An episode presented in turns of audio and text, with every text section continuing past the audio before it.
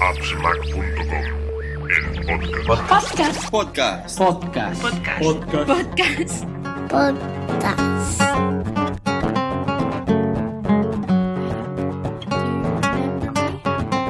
I guess not. You know what? I do remember you and all the things you said. You said a lot of crap about me. Hola a todos, bienvenidos al podcast 37 de appsmac.com, el podcast largo. Eh, bueno, ahora hacía, ya unos meses que, no grabábamos, no ha sido eh, el año que pasó la otra vez entre capítulos, esta vez han, sido tres o cuatro meses, pero bueno, ya estamos, ya aquí. Eh, va a ser un podcast en, el que no va a estar Oscar, no va a estar Osimar. Me sabe realmente mal que no pueda estar hoy con nosotros, los turnos ya sabéis que son malos. Y, pero bueno, eh, pensamos, pensamos en él. Pero voy a tener, voy a tener un invitado, un invitado que me, me hace mucha ilusión. que Llevo bastantes días hablando con él de un tema que estoy últimamente bastante, bastante metido, que es el tema vídeo. Y no sé si escucháis el podcast corto, el podcast de Apps- AppsMac en 8 minutos. Un día expliqué, pregunté a los oyentes eh, qué flujo de trabajo utilizaban para, para trabajar con vídeo. Es algo que, que nunca he tenido demasiado claro, qué hacer con los originales, dónde meterlos, eh, si trabajar con ellos, eh, cómo guardar después el proyecto, todas estas cosas. Y David, David Sánchez, nuestro invitado de hoy, pues tuvo el tiempo, tuvo la, la bondad de contestarme y a raíz de eso pues hemos hablado mucho y le agradezco infinitamente que hoy esté aquí con, con nosotros. ¿Qué tal David? Hola, buenos días. Bueno, pues para mí la verdad que es un placer que me hayas invitado, vamos. Yo encantado, vamos. Yo muy contento de que me mandases ese email y, bueno, y que después hayamos podido sacar muchas más cosas de, él. Eh, como te comenté, lo he leído 50 veces, o sea, aquello que lo lees en un momento que no es el apropiado, luego vas analizando, ostras, pues sí, podría hacerlo lo que dice aquí, vas mirando, además equipo que me pusiste, bueno, esto, esto un correo muy completo y bueno, y otros que hemos, que hemos mandado. Explícanos, explícanos a los oyentes, a los que no te conocemos del todo, eh, quién, es, quién eres, dónde vives, de qué trabajas, qué haces, no sé, explícanos un poco algo de ti. Bueno, pues soy Da- David Sánchez, como has presentado, vivo en, en Bilbao y nada, trabajo realmente en la, en la rama de la seguridad informática, o sea que no trabajo como profesional de la edición de vídeo, por decirlo así, pero siempre me ha gustado y por eso pues sigo con ello y haciendo mis pequeños pinitos a nivel personal, para la familia y demás. Y bueno, en principio el equipo que uso, pues tuve la suerte de comprarme un Mac Pro del 2013 con 32 GB de RAM y luego por temas también de trabajo pillé un monitor, un LG de 21 novenos de 34 pulgadas, que por decirlo así es como tener tres escritorios seguidos a la vez, con lo cual para mi trabajo me viene muy bien, pero a la hora de editar vídeo, pues si queremos ver la, la imagen a una resolución o un tamaño interesante y luego aparte los paneles para el tema del color y demás, pues, pues viene genial. Y luego aparte, pues también tengo un Mac Pro, un MacBook Pro de 13 pulgadas Retina de principios del 2013 y un Synology, el que utilizo para temas de backup, una nube propia, etcétera, y luego unos cuantos discos duros externos, pues para almacenar un poquito de todo, ¿no? Más o menos eso es un poquito, vamos, lo que tengo de equipo para trabajar. Está bien la, la idea, es la idea básica que quiero presentar en, en este podcast, que me va a ayudar David a, a explicaros, que es, es mi problema principal, es tener pues un ordenador de sobremesa, un ordenador portátil y después eh, un sitio de almacenamiento grande donde poder guardar cosas. Esta es la, este es el esquema. Que no tienes un NAS y tienes discos externos eh, donde haces copias de seguridad, pues también podrías utilizar más o menos lo que, lo que David nos va, nos va a explicar. No es poder trabajar en diferentes sitios, salir de vacaciones y trabajar un poco, empezar a preparar ya el vídeo en el viaje si te da tiempo, en el avión, donde sea. Trabajar en el equipo potente de sobremesa, pues es, es donde más cómodo trabajas y donde al final acabas haciendo el proyecto de verdad y un sitio donde, donde guardarlo. Sería, sería un poco esta la idea, ¿no, David?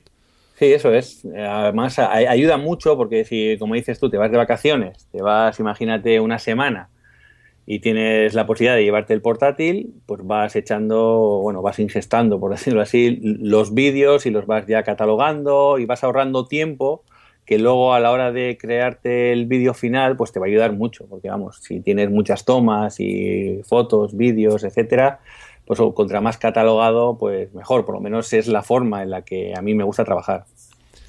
Todo esto, todo esto que nos vas a explicar, esta manera de funcionar que, que tienes, de ¿Es algo tuyo propio, nativo, por decirlo así? ¿O lo sacaste de algún curso? de Porque sé que has hecho algunos cursos, pero este, el flujo de trabajo que nos, que nos vas a explicar, eh, ¿lo sacaste de algún sitio principalmente? ¿O hay alguien que te ha ayudado especialmente a, a crearlo? Hombre, la verdad que aparte de los blogs que sigo de seguridad informática y todas estas cosas, eh, sigo también otros blogs de edición de vídeo, gente profesional que se dedica a ella, pero escuchando una vez un podcast, ahora no recuerdo cuál, eh, recomendaban realizar un curso de Final Cut que es, venía de la mano de Hola Mentor y la verdad que es, yo es un curso que lo veo totalmente recomendable. Y principalmente porque el curso está realizado de una forma en la que me ha gustado mucho, porque realmente el, tu trabajo es trabajar sobre un documental real, es decir, eh, va sobre un documental que se llama Entre Gigantes y que se basa del trabajo que realiza una persona que es fotógrafo submarino y que lleva el seguimiento de unos calderones, que es una familia de cetáceos que vive en Tenerife, ¿no? Y es, real- es realmente bonito, además, si te gusta la naturaleza, pues, pues, pues genial. ¿no? Pues entonces el curso es online, tú subes las actividades que el tutor te, te- te dice que vas haciendo, además el coste en su día, porque entiendo que está subvencionado, etcétera, e- era de unos 60 euros o algo así, pero es que la calidad, como se explica, es impresionante y es lo que tú comentas. Ahí aprendí pues el flujo de, de- de trabajo, ¿no? Porque te muestran todos los procesos y roles involucrados en la creación de, de un documental real, ¿no? Desde cómo importar, clasificar el material, pasando por el montaje, la edición, incluso temas de corrección de color, efectos, por ejemplo, como el chroma key, edición multicámara, tratamiento de sonido, es una pasada. Además, la persona que lo explica mediante unos vídeos que te puedes descargar y también información en PDFs, es muy buena explicando y bueno, pues agradece mucho. Yo es totalmente recomendable. Creo que sigue online, con lo cual si la gente quiere iniciarse en este mundo, tiene ciertos eh, conocimientos, pero quiere ver cómo trabaja una persona profesional, porque el tutor se dedica a ello profesionalmente, pues vamos, es una, es una maravilla. Yo el otro día cuando, cuando me lo comentabas, que me dijiste, mírate, mírate esto, eh, le eché un ojo y realmente me sorprendió. Es un curso que, que bueno, que no es algo, no es los vídeos de YouTube que yo he seguido Eso para aprender Final Cut, que está muy bien y para hacer cuatro cosas o para hacer ciertas cosas está muy bien, sino que esto es realmente profesional. Eh, es bueno, es un curso que puedes eh, convalidar créditos para, para la universidad, es decir, es algo muy estructurado, muy profesional y aparte que a mí lo, lo, lo más interesante es que trabajas con material real. Eh, tú ves el documental y es un documental real eh, que puede presentarse a cualquier festival de lo que sea que tiene muchísimas eh, mu- muchísimos tipos de, mm, de, de entre vídeos de voces en off de bueno es un, un- documental con todo lo que ello conlleva y hasta que no te pones a ello no. Y además vas a trabajar con el con el material real con lo que con lo, con lo que ellos lo han hecho. Al final vas a hacer tu propia entiendo tu propia edición de, de ese documental a mí me parece súper interesante y más con ese precio, creo que, que lo, lo- lo haré y, y- y bueno. Sí, sí, es que realmente, sinceramente, me No, pareció, me pareció muy muy interesante. No es aquello, no son aficionados que están haciendo No. algo, sino es, es algo, aparte, es que ves el esquema o el, el guion de lo que, de todo lo que, todo lo que toca. Y bueno, es hacer un documental realmente por, por, esa, por ese precio, es, es genial. Os dejaré Sí, el enlace a- a- al curso para que lo podáis para lo que podáis ver. No tenemos ninguna relación con ellos. Eh, bueno, eh, David lo ha hecho. Yo no realmente no, lo- no lo he podido hacer ni nada. Pero me sorprendió la calidad eh, por el precio que, que David lo hizo. O sea, realmente es muy interesante. Si queréis profundizar algo más en el tema vídeo, pues eh, podría ser una, una manera. Sí, fí- fíjate como ejemplo de que haces todo, realmente coges todos los roles que igual podría una empresa tener, pues desde el guionista, no sé qué, no sé cuántos, pues eh, hay un ejercicio que tú tienes que editar la entrevista. Y la entrevista tienes el script de la entrevista, pero tú tienes que seleccionar los trozos que tienes que quitar, porque igual son errores que ha comentado la persona pues que es la entrevista y se ha confundido y dice no corta corta pues tienes que ir haciendo todos los cortes pero enlazarlo de tal forma que parezca que sea una entrevista fluida, ¿no? Y luego después pues haces una corrección de color de algunas partes pues de- debido a unas luces que había, etcétera, es, es una pasada. Es A mí me encantó porque realmente es lo que dices. En YouTube sí puedes ir para, para prestar atención pues, sobre una técnica en concreto, etc- etcétera. Pero esto es un flujo completo, de principio a fin. Es a mí realmente encantado que digamos. Sí, es que a mí, yo, digo, yo realmente lo que valoro es poder tener el material original y poder trabajar con ese material original, porque al final, en muchos de los cursos que he seguido de, en YouTube o en otros sitios, es decir, te- te- eh, se dice, bueno, y es lo normal, te dice, mira, este igual no sería el ejemplo más, más adecuado para esto, pero bueno, más o menos sería esto. No, no, en este caso no, vas a trabajar con el material real, en casos reales, en entrevistas reales donde hay que cortar y pasan cosas que tú si tienes que hacer algo similar, pues vas a poder eh, practicar con todo ello. No sé, me parece súper súper interesante. Sí, sí.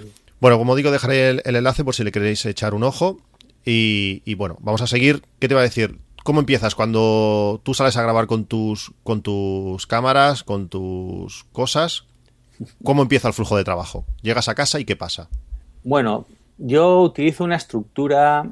eh, a ver, tengo lo que es el, el Synology, ¿no? Como, como parte de backup, ¿no? Y lo que hago es primero creo una estructura dentro del, del Synology donde voy a guardar pues todo el material ¿no? que, que- he grabado, incluso fotos también, ¿no? porque puedes incluir las fotos en el vídeo, pero normalmente a mí me gustan hacer vídeos sin, sin incluir fotos, ¿no? Lo que pasa es que en algunas vacaciones pues, pues sí que- que he incluido.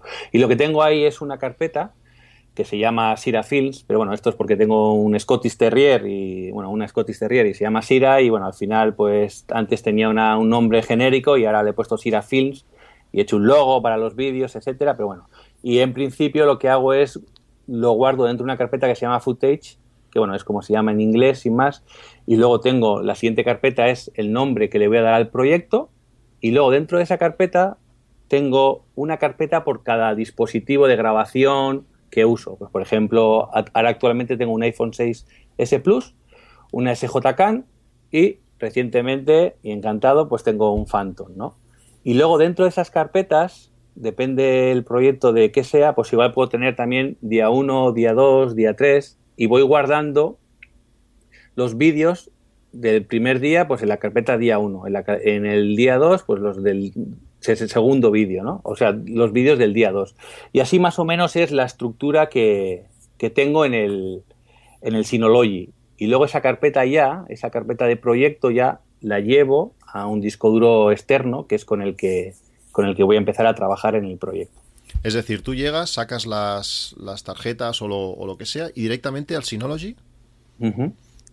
No pasas un, no sé, disco intermedio o algo así, porque yo... Bueno, sí, vale, sí, es cierto. ¿eh? Lo he querido hacer en versión eh, corta, pero sí es cierto que igual primero lo, paso a un disco duro que tengo atacheado al, bueno, conectado al Mac Pro y incluso alguna vez suelo hacer alguna limpieza, porque siempre hay típico que le has dado por error a grabar o etcétera, y son unos vídeos que realmente sabes que no vas a utilizar, ¿no? Y esos los borro y los descarto para que no ocupen espacio. Pero sí que es verdad que igual los grabo a un disco duro intermedio, por decirlo así, hago una prelimpieza, por decirlo así, y luego ya hago lo que comentaba antes. Vale, es que a mí, bueno, siguiendo tu esquema, el que me pasaste, pues eh, he empezado a montar todo, todo, todo igual, por decirlo así, y el problema es eso, que lo primero que hice fue pasarlo todo al Synology, y claro, eh, la limitación de la red, eh, en mi caso, al hacerlo, lo hice en ese momento con el MacBook Air, me estaba dando unos 8 megas y algo por segundo. Claro, eh, si pagas, si pasas 50 gigas a, a esa Sí. velocidad, pues la cosa se eterniza. Entonces tienes el, el MacBook Air allí gastando eh, gastando batería, todo va lento. Al final, si lo pasas primero a un disco intermedio, yo creo que en ese, en ese momento puede ser todo más, más ágil. Por tanto, Sí, eh, lo pasas a un disco intermedio, limpias un poco y lo subes con la estructura que nos has comentado al Synology. Eso es. Más Eso- o menos a rasgos generales es eso. es. Esos originales, que, vamos, que son los originales de, de las grabaciones, se van a quedar ahí. Por tanto, no, no vas a trabajar con ellos. Eso es. Directamente no vas a trabajar con ellos. Entonces, cuando quieres trabajar un, un proyecto, unas vacaciones, vacaciones a, a Asturias, ¿qué, qué harías? Pues entonces voy a lo que es el Synology, que es donde están todos los, por decirlo así, los originales. Y lo que hago es los, los copio a un disco duro externo, que es con el que actualmente siempre trabajo, que es un disco duro SSD de 512 gigas, que está conectado por USB 3.0 al, al Mac Pro. Y ahí, como copio desde el disco raíz con el nombre del proyecto, pues bueno, pues simplemente eh, ya está todo estructurado. En el, en el disco sí que es verdad que dentro del disco también tengo algunas otras carpetas, pero principalmente lo que hago es, tengo una carpeta raíz que se llama Sira Films, luego tengo Footage y ahí copio el proyecto directamente como estaba en el Synology y luego eh, al lado de Sira Films tengo otras carpetas que son, por ejemplo, las aquí apuntadas, Audio FX, eh, música, luego Projects, que ahí es donde voy a guardar eh, todos los ficheros de Final Cut, de, Mo- de Motion, de algún otro otros programas de edición de audio, lo que fuera, pues todo van a, ahí dentro van a ir todos los, e- esos ficheros de, de- para el proyecto de las diferentes eh, aplicaciones. Y luego tengo como alguna carpeta general donde gra- grabo pues los logos, la- el tema de intros, cosas así generales, ¿no? Que van a ir a, a- que pueden ser comunes a, a otros proyectos, aunque en esto tengo que decir que tengo que trabajar un poquito más porque estaba pensado pensando en hacer una librería genérica para Final Cut y siempre importarla cuando voy a abrir un proyecto porque ahí tendré cosas básicas y generales que igual voy a utilizar en todos los proyectos. Eso es interesante. Entonces, una vez, una vez tienes el, eh, los originales, por decirlo así, copiados en el, en el, en el disco duro, eh, realmente empiezas el proyecto de, de Final Cut. Eso es. Supongo que esto, bueno, supongo no, es la ventaja que tiene esto es que cuando acabas el proyecto te lo puedes cargar todo y los originales con la misma estructura y todo igual va a estar en el, en el Synology y si hace falta volver a utilizarlo puedes volver a volcar y, volver a jugar, a jugar con ellos. Eso es. En, en ese sentido es muy importante que cuando tú creas un proyecto en Final Cut, al igual que entiendo que en otras aplicaciones, como puede ser DaVinci Resolve y demás, siempre hay una configuración ¿no? de, de estructura de directorios que va a utilizar la aplicación. Lo que tienes que hacer es intentar que todos los ficheros relacionados con tu proyecto, temporales, etcétera, apunten al disco duro externo. Porque si no, vas a ir a, otro equipo, pero si tiraba de algunos discos, que, de algunos ficheros que se han quedado en el Mac, por ejemplo, pues o los vas a tener que renderizar o no te los va a encontrar, etcétera. Yo por eso siempre mantengo esa estructura que te he comentado dentro del disco duro y guardo ahí todas las cosas para que sé que si muevo ese disco a otro equipo, sé que todo lo que está relacionado con música, efectos o lo que fuera, está siempre ahí metido, ¿no? Eso es, es muy importante, vamos. Y antes de seguir con la explicación de- del workflow, eh, igual algunos oyentes se, se están preguntando, ¿algo así se puede hacer con iMovie? Eh, es una pregunta muy, muy interesante, pero bueno, podemos decir que iMovie ha mejorado mucho. Yo actualmente no lo uso. Es verdad que es con el primer programa que, que empecé en, Mac, porque ya en Windows, cuando antes utilizaba Windows, eh, sí que eh, pues, había estado con Pinacle, con Premiere, más o menos haciendo las mismas cosillas, ¿no? Y cuando vine a, a, Mac, ya hace bastante ya, estoy encantado también, hay que decirlo, eh, pues tenía un MacBook Air, ¿no? Y entonces, eh, pues bueno, no, realmente empecé con un iMac de hace, ya no sabría decirte de qué año, y empecé con iMovie, a hacer mis pequeños pinitos y tal, y hombre, la verdad que iMovie, por decirlo así, es un software de andar por casa, por decirlo así, comparado con Final Cut, evidentemente, pero que posiblemente para muchos proyectos que queramos hacer a nivel de familia y tal, y con que sepas un poquito, porque tiene una curva de aprendizaje muy sencilla, puedes hacer cosas muy interesantes, porque encima la librería de efectos y sonidos que te trae, incluso de música como banda sonora y demás, que te trae Final, o sea, iMovie, es perfecta para, pues para proyectos, pero hay que ver que Final, Final Cut, por ejemplo, actualmente está dando mucho bombo y, por ejemplo, se, se utilizó en la película de Focus, en la que trabajaba Will Smith, y se utilizó íntegramente para todo el proyecto. De hecho, hay un PDF en, en el iBook Store que, que habla de todo el proceso que esta gente utilizó a la hora de editar la película. Es verdad que luego para el tema del color grading utilizaron eh, un sistema aparte, ¿vale? Porque ahí sí que es verdad que Final Cut eh, flaquea un poquito en el tema de la edición de color, no obstante hay, hay algunos plugins, por ejemplo Color Finale, que al final le da como más potencia a ese nivel, ¿no?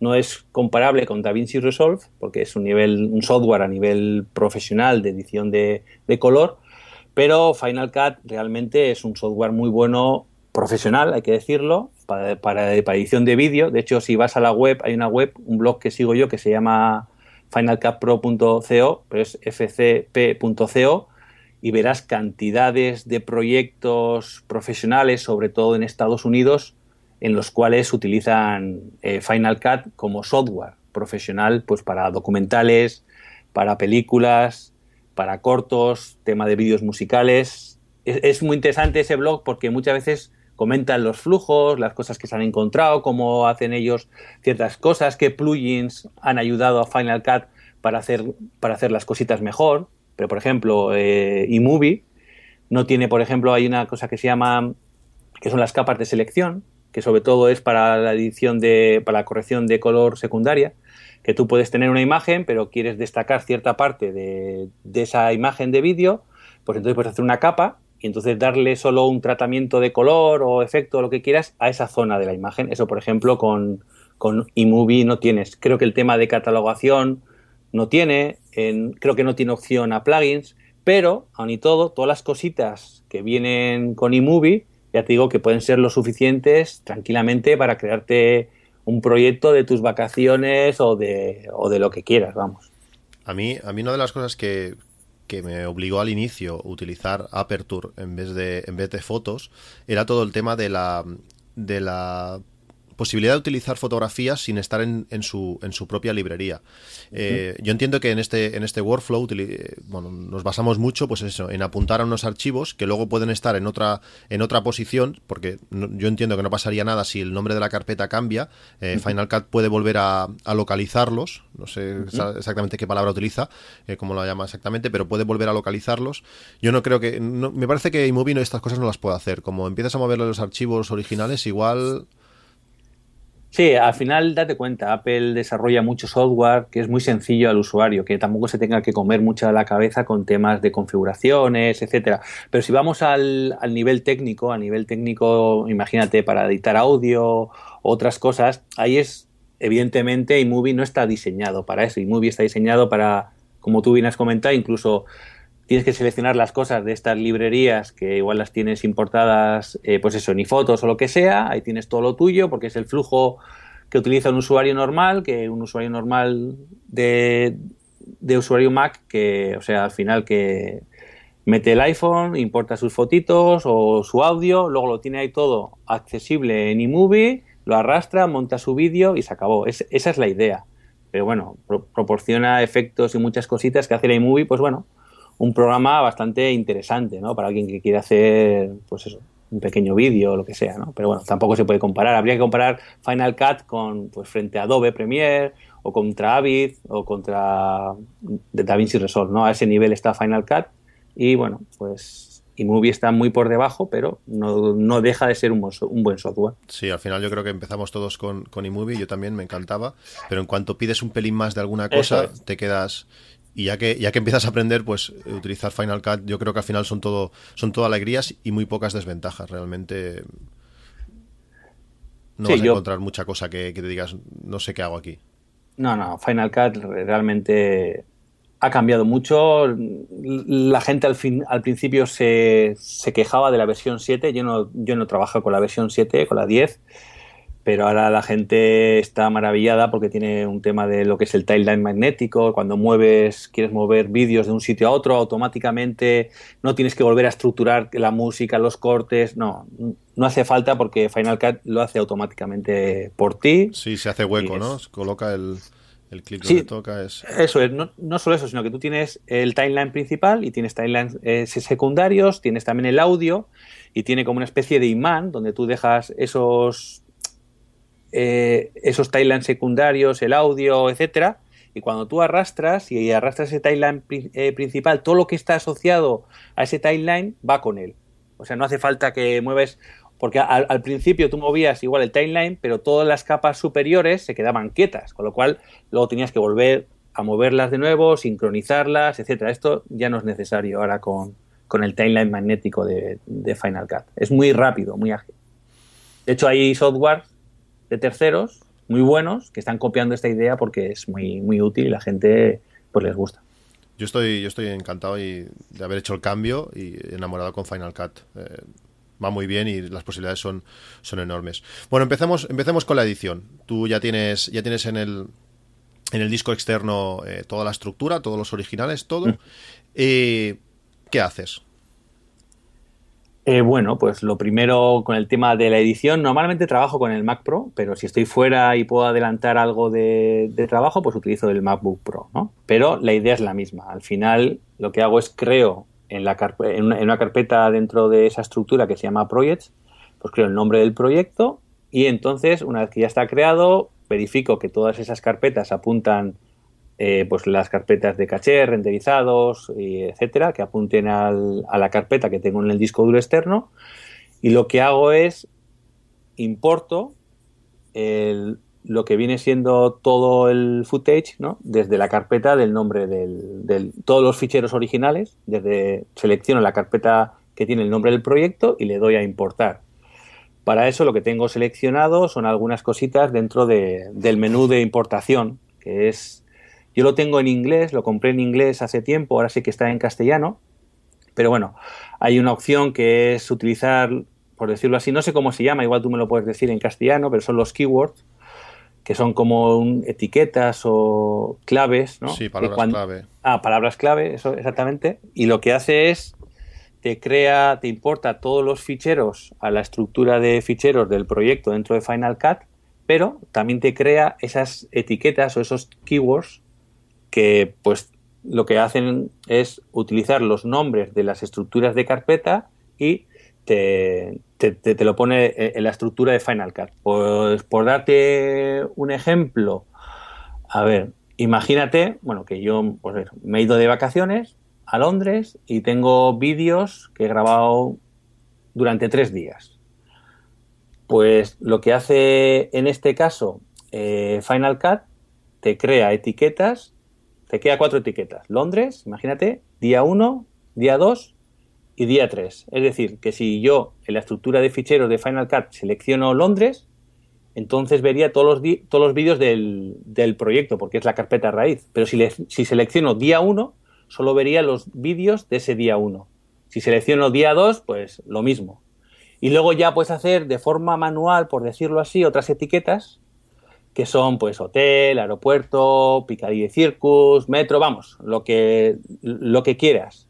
Eso sí, en este caso ya tendrías que ir tú catalogando de forma manual los vídeos. Tendrías que decir, vale, pues estos donde aparecen son imágenes de metro, lo arrastro, ¿no? Y lo llevo al metro. Es muy interesante porque luego Final Cut te permite hacer las, en inglés son Smart Keyword Collection o algo así, serán pues como etiquetas o palabras clave inteligentes, ¿no?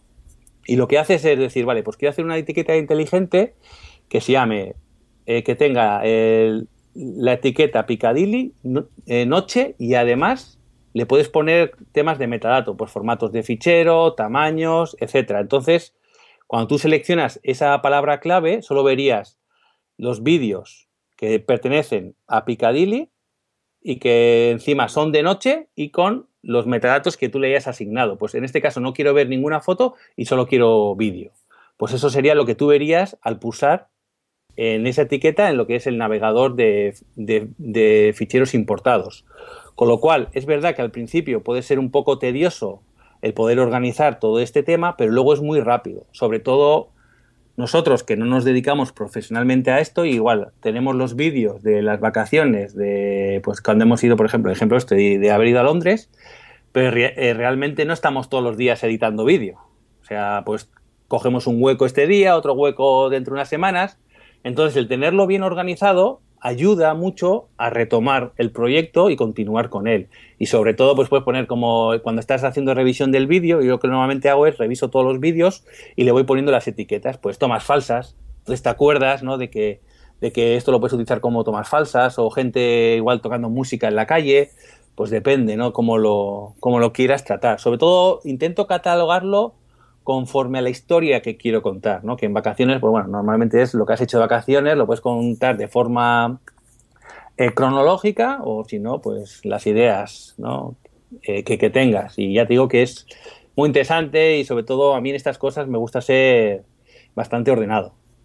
Sí, al final, cuanto más ordenado seas, más, más te va a ayudar. Yo el otro día, eh, cuando el, viernes estuvimos haciendo geocaching y a, raíz de ver vídeos de, Casey, eh, aprendes cosas. Bueno, hay, hay veces que simplemente ves el vídeo y ya está, y otras veces te da muchas ideas de, ostras, mira, mira qué toma ha hecho, mira qué ángulo, mira, sobre todo la manera que utiliza el Phantom, que, que te da muchas ideas. Pues el viernes estuvimos grabando, eh, bueno, estuvimos eh, haciendo geocaching y grabé pues con diferentes cámaras, un poco con el iPhone, un poco con la GoPro 4, un poco con el Phantom, y entonces eh, simplemente ya guardar los originales en carpetas distintas según el dispositivo de grabación, al importarlo a Final Cut ya te crea etiquetas para, para cada vídeo con qué cámara ha sido grabada y eso me ha ayudado mucho a la hora Sí. de, pues ahora quiero la toma aérea del, del Phantom, aunque no era en el momento exacto, porque si no al final te lo va a ordenar por tiempo, pues de esta manera puedes tener eh, de qué cámara es, y estas cosas ayudan mucho. Y a raíz de, de esto he estado viendo algún, algún tutorial por YouTube de, de- de gente que le da más importancia y aún crea estructuras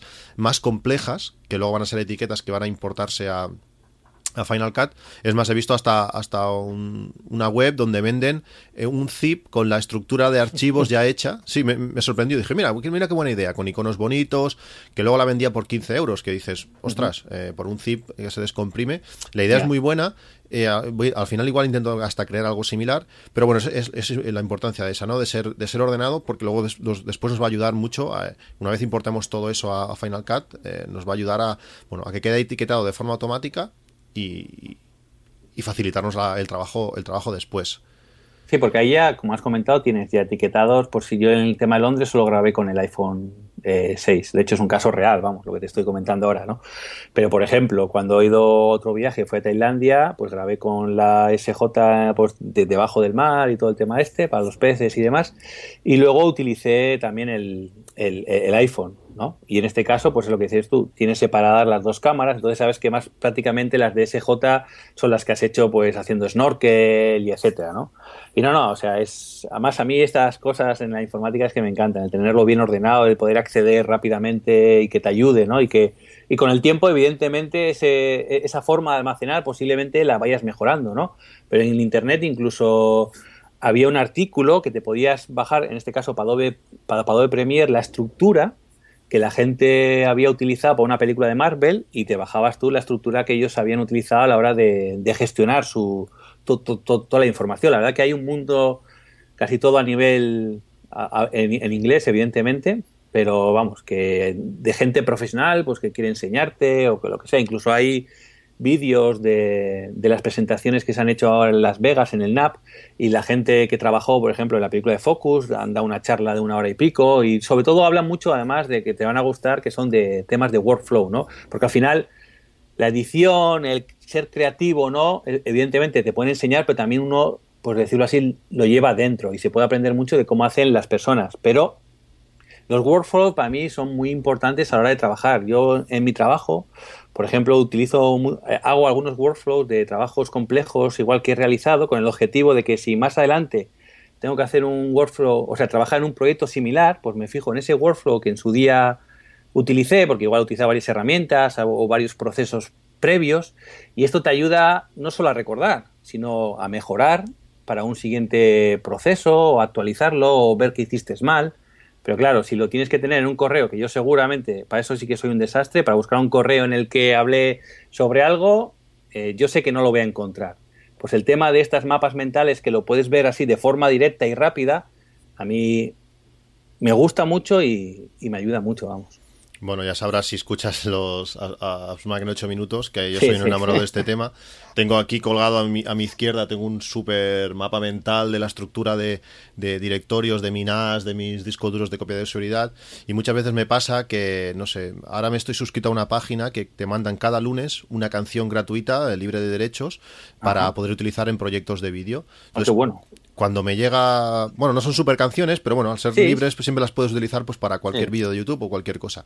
Y cuando me llega, aunque sea cada lunes, solamente pasen siete días de una vez a otra, no recuerdo dónde guardo esas- esa, esa música. Pues simplemente pego un giro a la izquierda, miro este mapa mental y digo, ah, mira, va en esa carpeta. Y ya directamente vas y, y lo arrastras.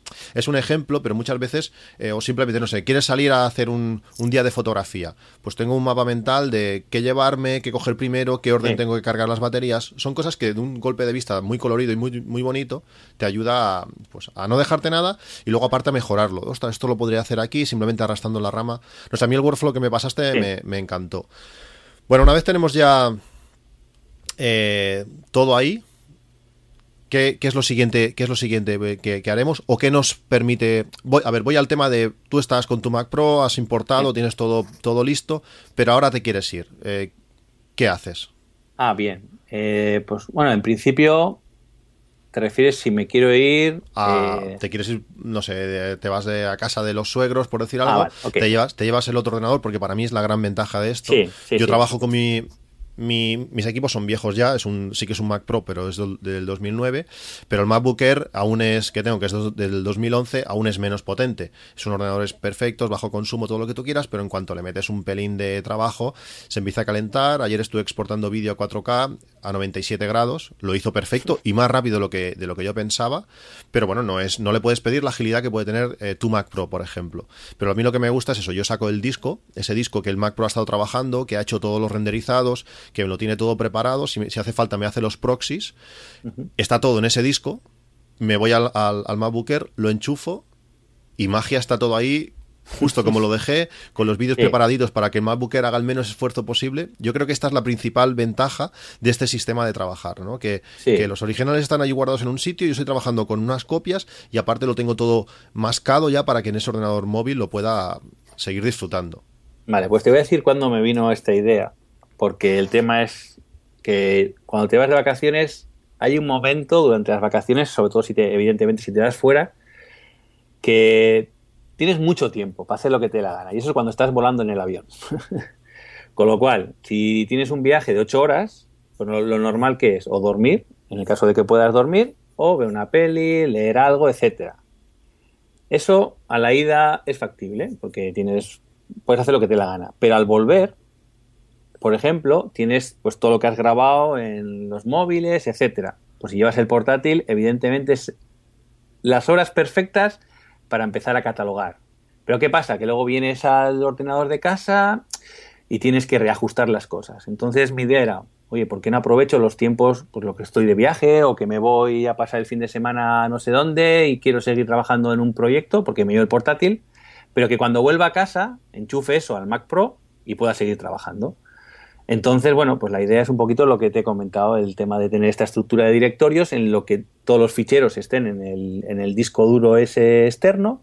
Y así, si estoy trabajando en el portátil, pues como no es tan potente como el Mac, Pro, pero puedo hacer unas tareas que es la de catalogación, selección de partes de escena que a mí me gustan, pues que en Final Cut le puedes poner como puedes ir eh, seleccionando partes de un vídeo que luego tienes unos filtros para decir que me aparezcan solo las partes de este vídeo o que me aparezcan todos los vídeos pero, pero que no aparezcan los vídeos o las escenas que yo he rechazado. Entonces vas viendo con más claridad todo lo que realmente quieres utilizar y te olvidas un poquito de las cosas que has descartado, ¿no? Sí, Pero como un es- filtrado, un filtrado rápido, ¿no? Ir avanzando tareas sin, sin ponerte ahí al ajuste fino, que sería lo que realmente tienen que ir eh, eh, fluido de fotogramas en, en la edición, sino simplemente, pues, mira, de aquí a aquí está bien, que es que además cuando lo tienes fresco, estás volviendo y dices, ostras, aquel día hicimos aquello, claro, cuando pasa un mes Ya. eh, ya no te acuerdas si fue el día 1, si fue el día 3 Eso. o, o la historia bien bien cómo fue. Exactamente. Sí, puedes ir, bueno, al final con las fechas de los ficheros o lo que fuera, pero sí que es verdad que no es lo más cómodo, por decirlo así. No, y es muy interesante porque incluso algunas veces eh, hay una parte en el workflow ya dentro de la edición que hago como una especie de timeline en bruto, por decirlo así, y como ni tengo que ser muy preciso al ajustar cuando empieza un vídeo, ni poner transi- transiciones, ni nada, eso incluso lo puedo hacer en el MacBook Pro. Incluso en el MacBook Air también eh, se, se podía hacer. Y yo arrastro, hago un poquito, cu- cuento la historia un poquito así, sin ser preciso en los cortes de los vídeos y tal, y luego ya cuando esté delante de- del monstruo del MacBook, eh, o sea, perdón, del Mac Pro, eh, pues ya empiezo a ajustar donde quiero que termine una cosa, si hay que, se llama encaballar, bueno, creo que es encabalgar un audio, que es parte de- del audio de un vídeo que empiece también a sonar en, en parte de otro, ¿no? Para llevar una sincronía y tal, y cosas así. Y ya lo hago en el, en el Mac, en el Mac Pro. Pero todo lo que es así, en plan, por decirlo así, trabajo de clasificación y ponerlo un poquito, hacer un, un primer timeline en sucio, por decirlo así, eh, se puede hacer en cualquier equipo porque no hay que pre-renderizar nada ni nada en concreto que le pueda costar mucho trabajo y sobre todo si estás en el avión evidentemente lo bueno de, de los, de los portátiles de Apple es que duran mucho la batería dura mucho pero claro, si le empiezas a meter caña al procesador o a la tarjeta gráfica, verás que esas cositas van bajando. Yo por eso siempre desactivo Bluetooth, Wi-Fi, todo lo que pueda, incluso bajo un poco el nivel de, la luz de lo que es la pantalla para intentar salvar el máximo de batería posible, ¿no? Sí, está claro. Los, procesadores de, de los Mac son muy eh, ahorradores de energía, por decirlo así, en uso normal, pero en cuanto empiezas a ponerlos al 100%, pues lógicamente consumen ah, como, como la potencia que, que tienen. Yo el otro día, el ejemplo para mí fue claro, eh, grabé pues todas esas cámaras y todo, lo importé todo en el, en el Mac Pro, lo dejé mientras comíamos que renderizara todo lo que pudo, eh, al final lo preparó todo lo que pudo, luego estuve editando así sin ajustar finamente el, el proyecto, me salió un proyecto de unos, no recuerdo, unos 26 minutos, algo así, Ajá. y cuando ya lo tenía todo hecho, pues en poco rato me puse en el Mac Pro y acabé de, pues bueno, acortar los clips en, el frame exacto y quedó en un proyecto de 17 minutos, me ahorró muchísima faena que la pude hacer pues mientras los niños jugaban ahí en el comedor, yo estaba con ellos allí editando con el MacBook Air y me permite esa, esa flexibilidad, estar en, el ordenador que necesite, lógicamente si estoy en el, en el MacBook Air, pues sabiendo que voy a estar limitado, pero luego cuando vaya al Mac Pro voy a seguir en el punto exacto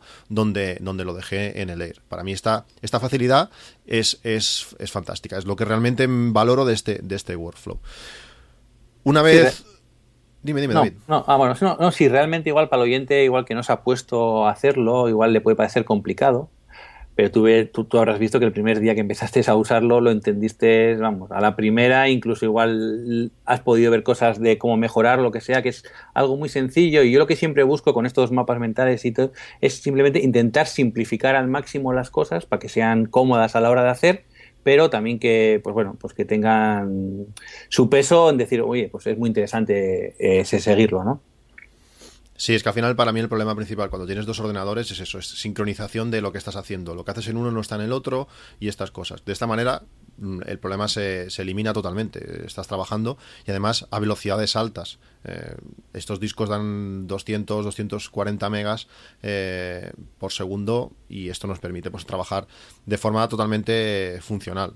No sé, a mí con mis ordenadores que antiguos funciona perfecto, no quiero imaginar en- en los tuyos. Tenemos ya el proyecto editado, lo tenemos ya listo. A partir de aquí, ¿qué haces? ¿Cómo lo exportas? ¿Dónde lo exportas? ¿Qué haces? Bueno, pues a ver, actualmente eh, no lo exporto a 4K, aunque puede ser que empiece a hacerlo, pero no lo exporto principalmente porque ni mis amigos, ni mi familia, ni yo tenemos una televisión en 4K. Así que, hombre, igual alguien me puede decir lo contrario, con lo cual, si me dice el motivo, pues yo lo agradecería, porque para eso estamos, ¿no? Pa- pa- para aprender de lo que, de los que otros saben. Y nosotros somos al final pues unos amateurs con el tema, bueno, por lo menos yo soy un amateur con este tema. Normalmente sí que los, los porto a alta definición y, y lo envío, pues bueno, el disco duro temporal de salida, que es el mismo en el cual estoy trabajando, y luego lo, ya, ya lo llevo al, Synology, ¿no? Tengo ahí una carpeta de, para, pues eso, los backups de los finales, y luego aparte también lo envío al servidor Plex, por si pues algún día pues lo queremos ver en casa y demás. Aparte del servidor Plex, bueno, lo tengo muy a mano porque está conectado al Mac Pro, o sea, si tengo que ir a casa de alguien, pues bueno, lo copio en un disco o en un USB. Evidentemente depende del tamaño que al final tenga y nada, y pues lo llevamos para ver en casa de un amigo, pues con los que hemos ido de vacaciones, etcétera.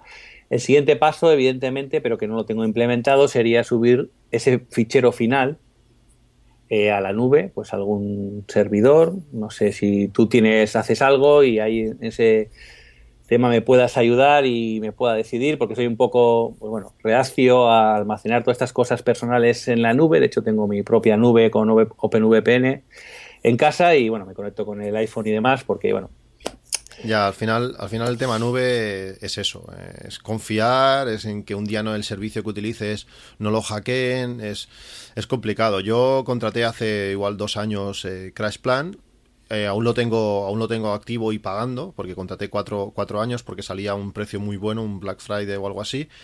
Aunque realmente ahora mismo no lo estoy, no lo estoy utilizando, ya que no tiene compatibilidad directa con, con el NAS, con Synology, y hay que utilizar pues eh, el Mac Mini con la unidad montada y no es tan, tan bonito como me gustaría. Ahora más, básicamente lo que estoy haciendo es, aparte de cuando lo exporto, lo exporto a Plex y todo eso, pues como copia de seguridad utilizo el, el iCloud Photo Library. Tengo bastantes gigas, tengo unos 500 gigas libres, tengo la- el plan de un tera, tengo espacio, los tiro ahí y bueno, si algún día tengo, eh, bien etiquetado sobre todo para luego encontrar, eh, si algún día necesito espacio, pues saber dónde, dónde están y cuál cargarme. Y esa, esa básicamente es mi, es mi copia de seguridad. Yo ahora mismo estoy exportando a 4K. Eh, el problema de, de esto es, si mezclas cámaras, como es mi caso, sí. no todas mis cámaras graban a 4K. En el iPhone normalmente no grabo a 4K, aunque realmente la calidad se nota. Cuando la GoPro entra por el medio, al ser la, la, la session, pues la 4 no, esta, esta GoPro no graba a 4K. Y entonces ya el proyecto es una tontería hacerlo a 4K cuando hay cámaras que no lo son, se va, se va a notar. Ni el Apple TV es capaz de reproducir a 4K, ni mi televisión es 4K, pero bueno, si al final, como vamos a explicar ahora, este proyecto se puede retomar en cualquier momento, eh, bueno, pues de aquí cinco años igual te interesa, si tienes ya vídeos del Phantom a 4K, eh, sacarlo a 4K y realmente la calidad es impresionante. Si cuando exportas algún vídeo a YouTube, eh, YouTube sí que te permite exportar a su 4K, que no es el, el bitrate eh, perfecto, pero bueno, está ahí y entiendo de que, de que se va a notar. Bueno, es ese, ese dilema siempre, ¿no? Eh, rendimiento, capacidad. eh, Sí, bueno, yo decir que grabar a 4K sí grabo. Eh, bueno, antes tenía un iPhone, bueno, sí, con el iPhone 6 Plus. Antes, pues siempre grababa lo máximo, aunque luego igual la salida era, era un valor inferior, principalmente porque eso te permite hacer algo interesante cuando estás editando el vídeo. Si tú quieres reencuadrar algo, puedes perder cierta parte de, de- ese vídeo, pues porque ha salido una mano o ha salido algo que no quieres que salga en- en- en la película final y entonces al reencuadrar, como son 4K, sigues teniendo buena, buena calidad en cuanto a la imagen. Si tú reencuadras y re- reduces imagen de, pues imagínate, de haber grabado a menos resolución, pues puede ser que, que se note más, ¿no? Y desde ese punto es interesante. Y luego, bueno, como si yo tengo almacenados los, los, los ficheros originales en el, en el co- como te he comentado, que igual tendría que hacer una copia en un disco y llevarlo, pues eso, a casa de mis padres o lo que sea, pues si algún día pues yo que sé, se quema la casa o se casca el, el Synology, incluso lo, lo tengo en RAID 1, con lo cual, bueno, pues si casco un disco tengo el otro, pero bueno, nunca sabes lo que puede llegar eh, a pasar, ¿no?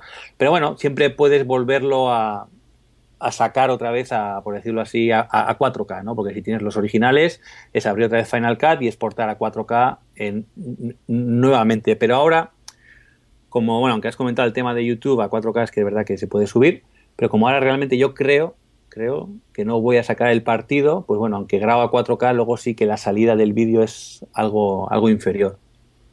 Ese es un poco el tema. Bueno, yo creo que lo, lo principal, la cosa principal es que puedes retomar el proyecto en cualquier momento y luego si en un futuro lo, lo- lo quieres sacar, vas a tener Eso la, es, la posibilidad. eso es, eso es, exactamente. Bueno, pues ya hemos acabado el proyecto, eh, lo hemos exportado y, uno de los problemas principales que yo tenía era... eh, no sé si, si no habéis tenido la oportunidad de utilizar Final Cut, pues no lo sé si lo sabéis, que un proyecto de Final Cut ocupa todo lo que le quieras echar y más. Eh, si ya empiezas a trabajar en ProRes, que es una cosa que no, que no, hemos, no hemos comentado, pero Ah, me bueno. comentabas antes off the record que bueno, la, la posibilidad, sobre todo si tenemos eh, ordenadores eh, viejos, como sería mi, mi MacBook Air, donde la velocidad del disco soportara esto, pero que la CPU y la gráfica no fuesen tan buenas, pues sería lo conveniente de trabajar en, en ProRes.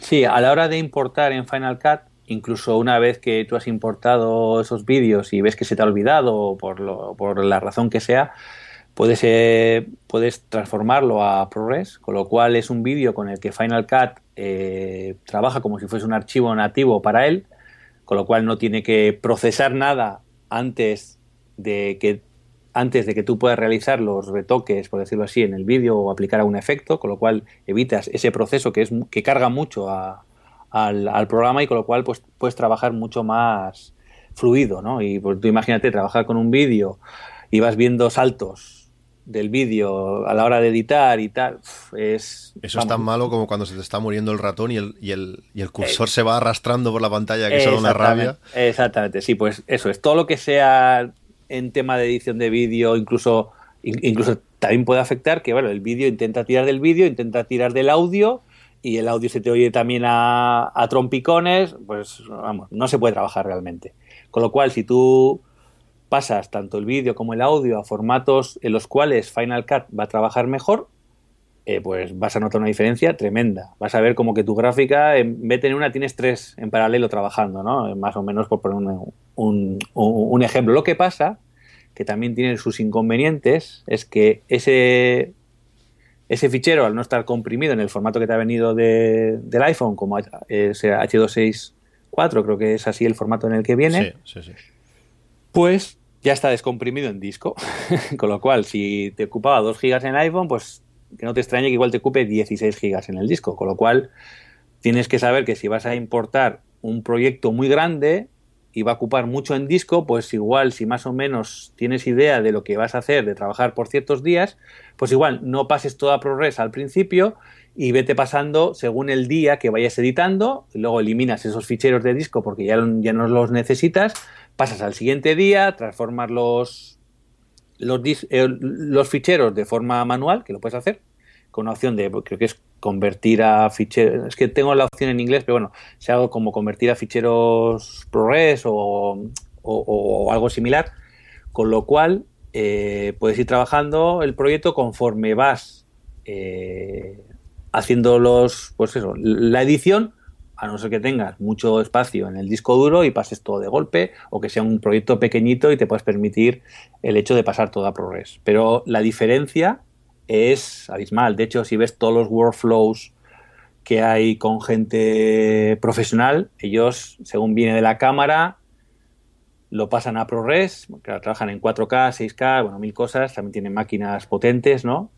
Pero bueno, últimamente estoy viendo en muchos reportajes que utilizan muchos Mac Pro para el tema, posiblemente no el modelo que yo tengo, sino un modelo superior, pero bueno, pasan todo a ProRes, incluso crean ficheros proxy, que lo que te hace es la visualización en, pa- en pantalla no es de tanta calidad, pero te permite trabajar con muchos tipos de máquinas que no son tan potentes igual como la máquina principal.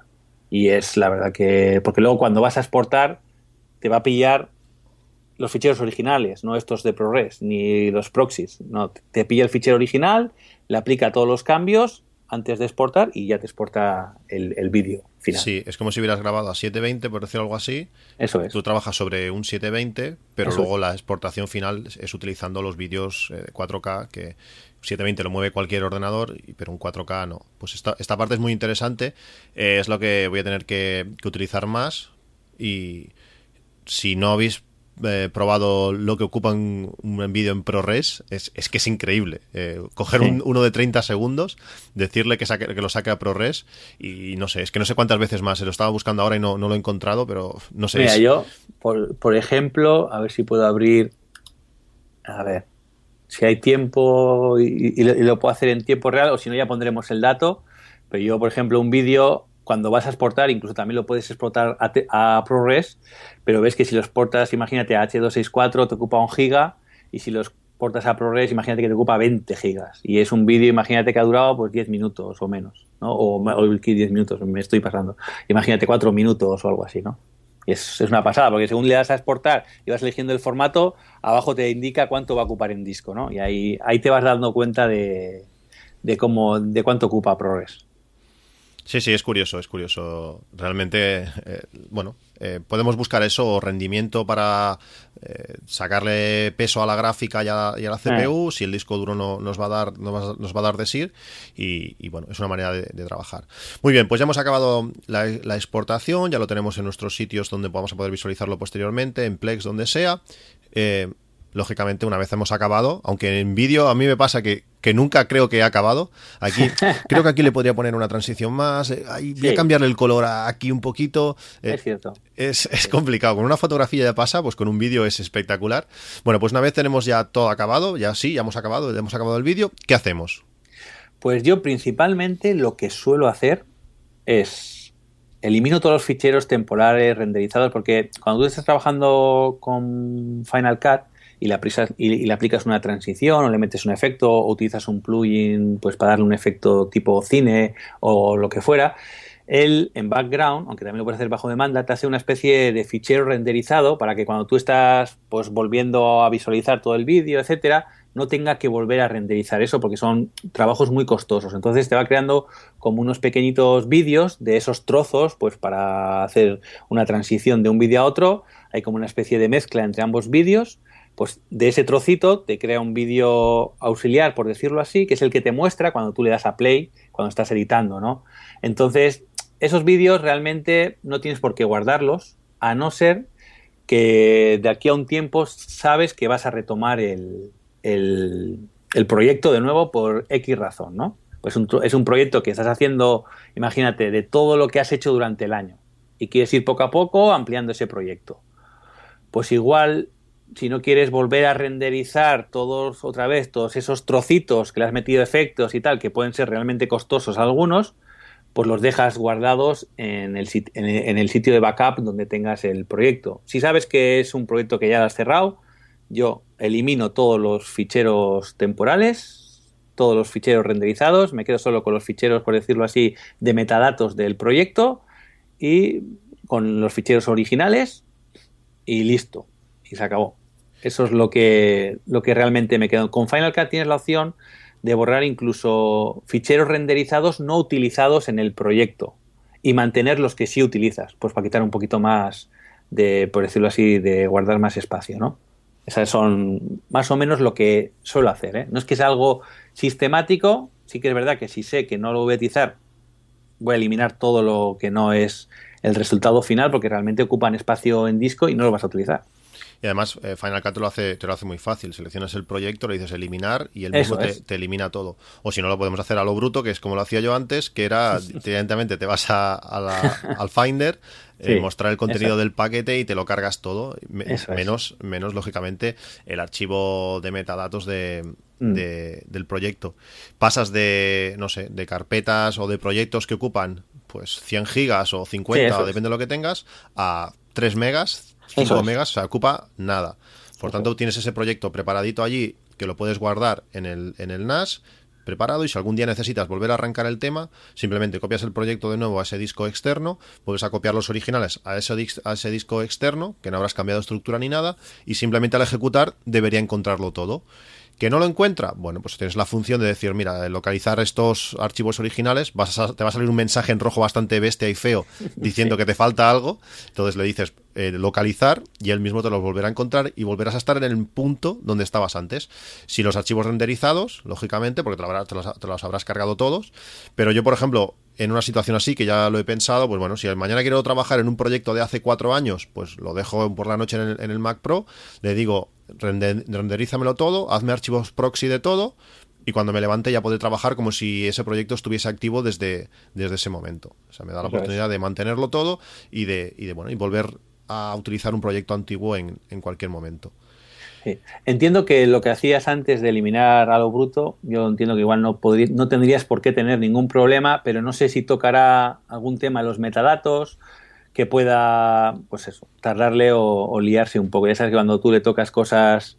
Sí, pero en este Ah, caso funciona bien. ¿eh? Estuve Sí, haciendo. ok, ah, perfecto. Antes de empezar un proyecto de verdad, estuve haciendo ah, pruebas ahí metiendo cosas ahí, cosas que tuviese que renderizar, cerrar proyecto, cargármelo todo y al volver tarda un poquito más, como yo diciendo, ostras, yo tenía aquí unos archivos y no Ah, están, vale. pero, pero los vuelvo a hacer automáticamente ya cuando pasan lo que tengas configurado tú en las preferencias de, de Final Cut, cuando pasan esos tres segundos, pues él ya, él ya arranca. En el Sí, MacBook Air, cuando por ejemplo, tengo desactivada esa opción porque no quiero que renderice nada a menos que yo se lo diga, pero en el Mac Pro está activo, entonces yo simplemente el mismo proyecto sin cambiar nada, como el Final Cut propio está configurado distinto, en cuanto arranco ese proyecto en el, en el Mac Pro, automáticamente empieza, empieza a generármelos. En ese sentido, está, está genial. Eh, bueno, nos has hablado de eso, de que utilizas un disco externo, de que utilizas, bueno, supongo que ese disco externo debe estar físicamente metido en alguna caja o algo. Eh, yo tengo, tengo aquí apuntadas la que, la que me recomendaste, si quieres explicarlas tú, a ver por qué has elegido eso. Vale, bien, pues yo eh, era el Black Friday, así que dije, es momento de tener un disco rápido, de estado sólido, y bueno, me empecé a fijar un poquito y vi, es un disco duro, es un disco duro, un Samsung 850 Evo, que lo ponía muy bien. Y yo cuando voy a Amazon, y bueno, lo- la carcasa es una Inatec también, eh, que bueno, tiene un interruptor para encender y apagar, es por USB 3.0, es verdad que igual por, pues bueno, pues eh, por bueno, no sé, bueno, entiendo que hubiese ganado utilizando aparte de sí, Thunderbolt, yo entiendo que, que hu- hubiese ganado más velocidad, entiendo, pero bueno, de momento con el USB 3.0 eh, me va muy bien para lo que para las cosas que yo hago de momento entiendo que igual con el tiempo pues una casa igual o sea una carcasa igual con Thunderbolt pues igual mejoré- mejoraría no el tema de para el tema del vídeo no yo lo que suelo hacer es voy a Amazon veo primero las estrellitas negativas de los productos y veo qué es lo que no le gusta a la gente porque entiendo que si voy a las estrellitas cuatro estrellas cinco estrellas la gente va a poner el producto vamos, por las nubes, pero puede ser porque es la primera vez que tiene ese producto o simplemente porque es muy bueno. Pero entiendo que las personas normalmente que puntúan mal y tal, entiendo que pueden tener cierta experiencia, aunque igual hay que cogerlo un poco con pinzas, esas, esas, ¿no? Vas viendo si se repite lo mismo, ¿no? En muchas, en muchas de estas, eh, que no me viene ahora. Eh, Valoraciones. eso- Yo- exactamente, eso es. En muchas valoraciones Yo hago lo, yo hago lo mismo. Al final miras las, las estrellas malas porque son. Si son tonterías que seguro no me lo entregó el día que tocaba, que Vale. dices muy bien, pero es- no tiene nada que ver, sí. Y luego, pues bueno, a raíz de eso, pues eh, elijo. Así hablar para que la gente tenga conocimiento de, bueno, sepa valorar lo que el precio de estos, de este, de este Samsung. El de 500 gigas son 138 euros, el de 250 son 86 euros. Mm, yo creo que el adecuado es el de 500. sí. Yo es el que tengo. Yo creo que calidad-precio está, está bien. El del Tera ya se va a 275. Mm, Bueno, siempre cuanto más mejor, lógicamente. Es que cuando en el, Black, en el Black Friday creo que tenía un 30% de descuento del precio actual, o sea que si también no tienes prisa en ello, pues bueno, espera a ver si en diciembre pues ahí bu- bu- vuelves a tener suerte, ¿no? Sí. Y posiblemente incluso tengas a un precio más económico el de un tera, vamos, o sea, es que puede ser, esto últimamente bajan los precios mucho. Y luego la carcasa que comentabas tiene un precio de 18 euros. Yo tenía, Sí. un, tenía un cable. Tenía un cable que se conectaba directamente SATA a- por USB 3 y es curioso que al utilizar esta caja eh, aumentado pues igual, no sé si, no me acuerdo cuando te dije, unos 30 megas más. Es curioso, es curioso que la caja le pueda dar más velocidad. Y luego Sí. sobre todo eso de poder encender y apagar el disco en un momento dado es, es interesante. Que, no, Sí, que puedas tenerlo conectado pero que no esté encendido si no quieres. Eso es, yo vi algunas otras cajas, pero por ejemplo, pa- pa- parece una tontería, pero andan rondando el mismo precio, o sea que no tiene, no tenía ningún sentido. Además, a mí me parece que es económico la, la caja para el, el buen resultado que da, que no tenía la luz. Pues eso, por ejemplo, estuve mirando una caja, en una caja y creo que uno dijo, jo, pues esta va muy bien, pero la descambié por la Inatec porque es prácticamente lo mismo, incluso me ha dado mejor resultado y aparte tiene una luz de saber de que está encendido. Y pues, oye, parece una tontería, pero Sí, es clave, porque en los discos eh, físicos, en los discos de disco, lo oyes si hace falta, Sí. si está escribiendo, pero claro, aquí no oyes nada. O sea, son tonterías, pero está bien, te ayuda a saber sí, sí, que si está trabajando con él o, o en ese sentido está, está genial. Dejaré, como siempre, los enlaces en la descripción del podcast por si queréis echarle un ojo, saber de lo que estamos hablando y, bueno, poder ir a Amazon y, y- y verlos. Y después, en mi caso, eh, lo comenté en el, en el podcast corto, en esa AppsMac en 8 minutos, eh, mis dos equipos no tienen, ninguno de los dos tiene USB 3.0. Entonces tienes la limitación de- del ancho de banda de- del USB 2, que es inutilizable. no me acuerdo ahora qué, valor me daba, pero no superaba los 40 megas eh, seguro. Y entonces en el Mac Pro he podido pincharle una tarjeta PCI a USB 3 que me da un rendimiento muy bueno. Se va a 260 megas con, el, con este Samsung eh, Evo.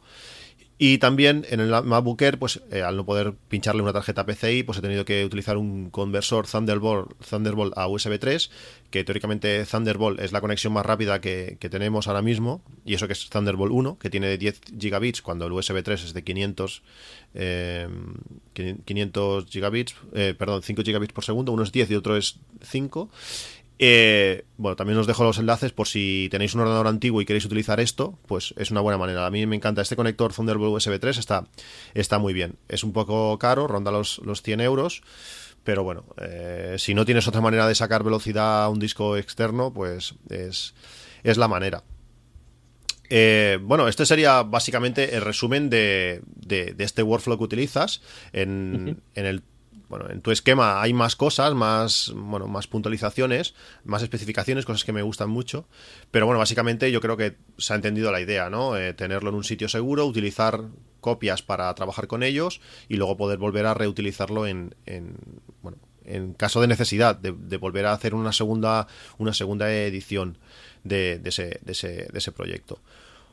Eh, hay una segunda parte en ese, en ese workflow que, que realmente es la que no acabo, no acabo de entender porque no mi conocimiento de Final Cut pues no es, no es muy amplio. Tengo una pequeña parte de edición. En cuanto a color, estoy perdidísimo. Es decir, hay unas, unas palabras técnicas ahí que no entiendo nada. O sea, no sé, no sé lo que son. Que si no te parece mal otro día, pues podríamos hablar de ello. Eh, me gustaría tocarlo todo un poquito antes para saber de qué hablo, porque si no al final voy a estar alucinando durante, durante todo el podcast. Pero si a los oyentes les parece, les parece bien y a ti te parece bien, pues otro día podemos hablar de ello. Yo creo que es muy interesante, eh, pues eso, tener un esquema de, vale, lo tengo todo importado, lo tengo en Final Cut, lo tengo con mis etiquetas, todo perfecto. ¿Y ahora qué hago? ¿Cómo, sí. ¿Cómo llego al resultado ese final que tengo en mente, pero no sé qué qué proceso eh, miro primero el color o primero empiezo a hacer recortes o es bueno tener saber qué guion seguir qué workflow seguir para llegar a, un resultado óptimo. Sí hombre realmente eh, eh, yo creo que esta era nuestra idea no sentar las bases un poquito no de desde la ingesta del material catalogar un poquito y cómo guardarlo. Yo creo que es algo sencillito y yo creo que muy interesante si vas a trabajar con varios equipos o incluso si tu equipo no es muy potente, pues cómo hacerlo para que Final Cut pues vaya un poquito más más más ligero, ¿no? A la hora más fluido, ¿no? A la hora de tratar con el material que quieres editar. Pero sí, lo otro es también otro mundo, entiendo que cada uno tendrá su forma de hacerlo. Yo, como te comentaba antes, no me dedico a nivel profesional, pero he aprendido de, de, gente profesional, ¿no? Que es al final, pues la gente que tiene años de experiencia, que tiene sus trucos, que hace esto y no esto por un motivo de errores anteriores, que eso igual nos puede pasar en nuestro trabajo. Yo antes igual hacía unas cosas de una forma, pero me he dado cuenta que esto es er errático, con lo cual he intentado hacer otras cosas y al final con la prueba y error pues se va aprendiendo, ¿no? Y yo me he basado en esta gente que son los, los gurús, ¿no? De, del tema de la edición y sobre todo en el tema de, del tema de color. Hay un chico que se llama Denver, eh, el apellido que es Ridley, algo así, que, que, tiene un grupo que se llama, bueno, una página web que es eh, Color Grading Central y da, bueno, da cursos de corrección de color y tiene LUTs que vende, eh, tiene un plugin muy bueno para, para Final Cut para darle un poquito más fuerza en el tema de edición de color y el, y el chico este ha trabajado para, bueno, pues para HBO, para Apple, para, para, muchas empresas importantes con el tema porque él es un color, colorista profesional, se dedica a ello profesionalmente. Vendió, él es el que creó los filtros de Instagram. Instagram se los compró, de hecho, y luego tiene, pues bueno, muchos. Es un crack. Vamos, el curso que tiene un curso online que, que es muy bueno. Ya recuerdo ver en, un blog que hablaban sobre cursos de Final Cut y, ponía nivel y ponía en uno principiante, eh, intermedio, y cuando llegaba el del chico este de, corrección de color, ponía para profesionales. o sea, es un, es un, es un crack. Sí, hay gente, hay gente muy buena que se especializa mucho y, y bueno, y bueno, aunque, aunque no puedas llegar a su nivel, lógicamente, no, ni, ni, ni, lo aspires, sino simplemente pues ver lo que hace o cómo lo hace sobre todo, pues te puede evitar pues errores, errores de. Eso es, sí. Que de otra manera pues tendrías que, que llegar a, a chocar con ellos y, Sí, y en según, qué, según qué momentos dices, madre mía, ahora el, todo el tiempo que he perdido y rehacer según qué cosas es bastante complicado. Sí, incluso no podrías llegar igual a una solución porque, porque, a ver, no es un tema en el que profesionalmente trabajas y sabes que es algo pues para tu familia, para tus amigos y tampoco realmente igual vas a invertir ese tiempo, ¿no? Porque igual con lo que actualmente tienes es suficiente, pues para pasar un rato bonito y tener un recuerdo bonito también, y, ya es suficiente, pero esta gente, ya te digo, este, o sea, trabajan en la edición, en, el grupo que él tiene de Facebook, yo Facebook solo, lo uso para seguir eh, el tema este, eh, al chico este y la gente que hay en ese grupo, aunque muchos, bueno, ponen su foto mía como he hecho y tal, pero ahí de repente aparece alguien y dice, pues mira, mi, mi porque estamos hablando con gente principalmente de Estados Unidos, ¿no? Y dice, mira, pues mi, mi primo ha trabajado siendo colorista para Juego de Tronos. Y tú dices, y, buah, y mira, ha hecho un artículo y esto es lo que han hecho. Pues a mí en el blog ese que te he comentado y en otros blogs que sigo, hay artículos de gente que ha trabajado, pues eso, para, para películas, pues, de, pues lo, lo que te he comentado un poquito antes, ¿no? El tema de X-Men y todo eso, y el workflow y cosas que han utilizado, sobre todo el software que han utilizado. Ahora mucha gente está utilizando DaVinci Resolve y a, nivel de color, ¿eh? Y DaVinci Resolve tiene dos versiones, tiene para Mac una, eh, que es de pago y otra gratuita. Pues la gratuita es el noven- tiene el 95%, 97% de las opciones que la de pago.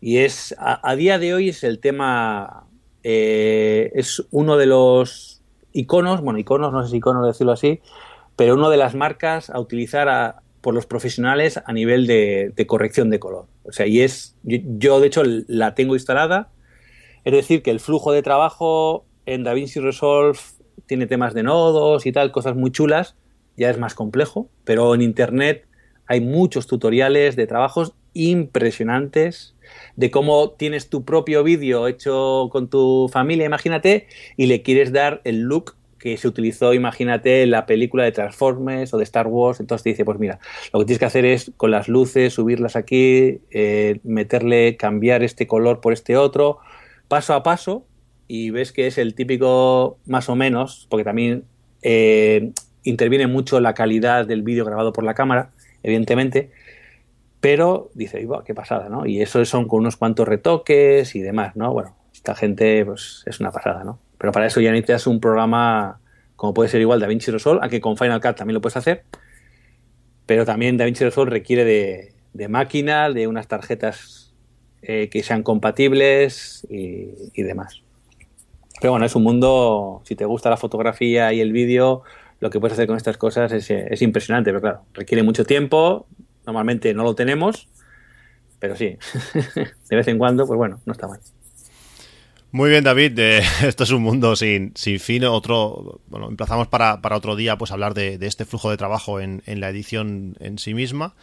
Eh, muchísimas gracias por, bueno, pues por haber querido participar en, en este podcast, por ayudarme estos días en, en aplicarlo, eh, en mi caso, a eh, el flujo que me está ayudando muchísimo y bueno, por tus opiniones y, y por eso, por haber querido venir a, este, a este podcast. Hombre, para mí, para mí es un placer. Yo te llevo escuchando a ti y a otros podcasters aquí, bueno, de España, pues desde hace tiempo. Y, y, y, el tema está que, bueno, cuando hiciste la pregunta del flujo de trabajo, como es algo en lo que yo pues conocía, dije, pues mira, voy a...